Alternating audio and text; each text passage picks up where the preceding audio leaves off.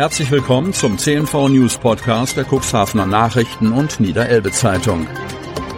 In einer täglichen Zusammenfassung erhalten Sie von Montag bis Samstag die wichtigsten Nachrichten in einem kompakten Format von sechs bis acht Minuten Länge. Am Mikrofon Dieter Büge. Freitag, 17.03.2023. Cuxhaven. Bauteillieferungen mit dem Schiff, Schwerlasttransport und Millimeterarbeiten mit einem Kran. Auf der Baustelle an der Neufelder Straße ist in dieser Woche einiges passiert. Trotz einiger Probleme rückt die Inbetriebnahme des Holzheizkraftwerks in Cuxhaven in greifbare Nähe. Die Corona-Pandemie und Lieferengpässe sind auch an dem Projekt Holzheizkraftwerk in Cuxhaven nicht spurlos vorübergegangen. Den ursprünglichen Projektzeitplan konnte man nicht einhalten, doch der Fortschritt der Bauarbeiten geht voran.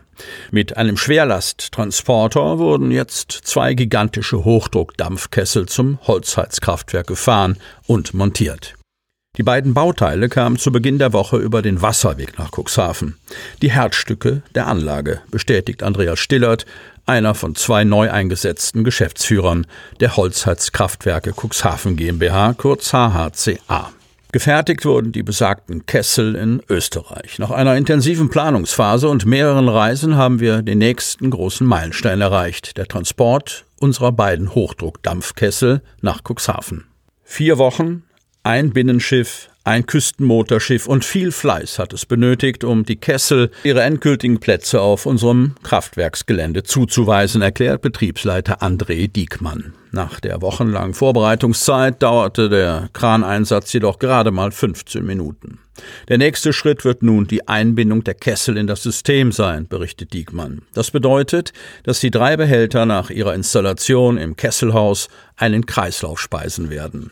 Die Mühen der letzten Wochen haben sich ausgezahlt. Jetzt kann der Kreislauf zum Leben erweckt werden, freut sich Stillert. Das Holzheizkraftwerk werde kein zweiter BER. Versicherte der Geschäftsführer in Anspielung auf ein zum Synonym für Stillstand avanciertes Prestigeprojekt in der Hauptstadt. Noch im Laufe des Sommers soll die Anlage ans Netz gehen, um den örtlichen Hafen und in der Nachbarschaft befindliche Betriebe mit Fernwärme und Elektrizität zu versorgen. Rätsel um Messerattacke. Cuxhaven. Am grauen Nachmittag ist kaum etwas los in der Küdowstraße. Zwei Passanten schlendern über den Gehweg, der an die Oderstraße grenzt. Jugendliche sitzen auf einer Bank. Vor etwas mehr als einem Monat kam es hier zu einer brutalen Attacke, die den Ermittlern weiterhin Rätsel aufgibt. Es war Sonnabendmorgen, 11. Februar. Willi Müller, Name von der Redaktion geändert, kann sich noch genau erinnern. Er wollte vor dem Frühstück raus an die frische Luft. Gegen acht Uhr stand er im Badezimmer, als er durch sein Ornamentglasfenster Blaulicht schimmern sah. Der Anwohner lief auf den Balkon, um zu sehen, was passiert ist. Da entdeckte er in unmittelbarer Nähe zu den Hauseingängen 1 und 3 am Anfang der Kütowstraße mehrere Einsatzwagen. Er sah noch, wie eine Person von zwei Sanitätern in den Rettungswagen geschoben wurde. Auch Streifenwagen der Polizei konnte er erspähen.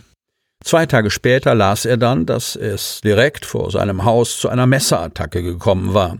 Wie die Polizei bekannt gab, hatte ein Unbekannter gegen 7.50 Uhr auf einen 20-Jährigen eingestochen.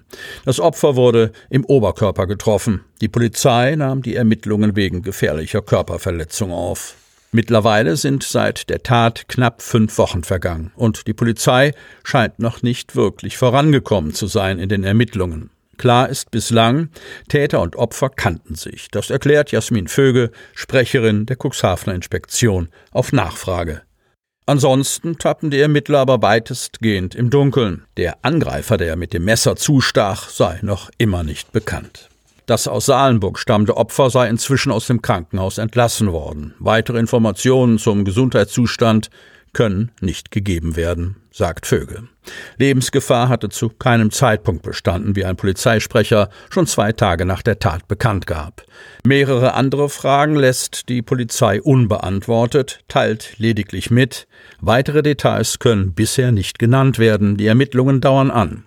Was ist vor der Attacke passiert? Ist die Tatwaffe inzwischen sichergestellt? Wie oft wurde das Opfer mit dem Messer getroffen? Wieso befand sich das aus Salenburg stammende Opfer am Sonnabendmorgen in der Küttowstraße? Zu all diesen Fragen äußert sich die Polizei nicht.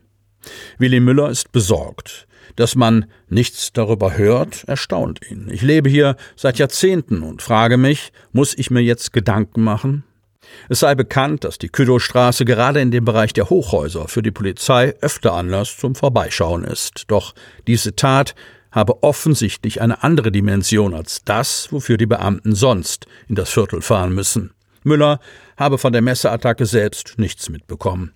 Er wurde nur durch die hinzugezogenen Streifenwagen aufmerksam. Aufgrund der Zahl der Einsatzkräfte geht er aber davon aus, dass das Opfer nicht bloß geschnitten worden ist. Das ist von öffentlichem Interesse. Da ist Aufklärung nötig. Und mich stört, dass es keine klare Aussage gibt, ärgert sich der Anwohner über die spärlichen Informationen der Polizei. Ich mache mir nicht vor Angst in die Hose, aber ich möchte wissen, was in der Gegend, in der ich lebe, abgeht und wie ich die Tat einzuschätzen habe. Ich möchte nicht im Unklaren gelassen werden. Im Speziellen möchte er wissen, ob das Opfer vor das Messer eines Wahnsinnigen gerannt ist oder ob es sich um eine Beziehungstat handelt, die auf der Straße eskaliert ist. Da der 20-jährige Verletzte den Angreifer laut Polizei nicht kannte, muss aber wohl von einer Zufahrtstat ausgegangen werden, was die Anwohner nicht gerade beruhigen dürfte. Sie hörten den Podcast der CNV Medien. Redaktionsleitung Ulrich Rode.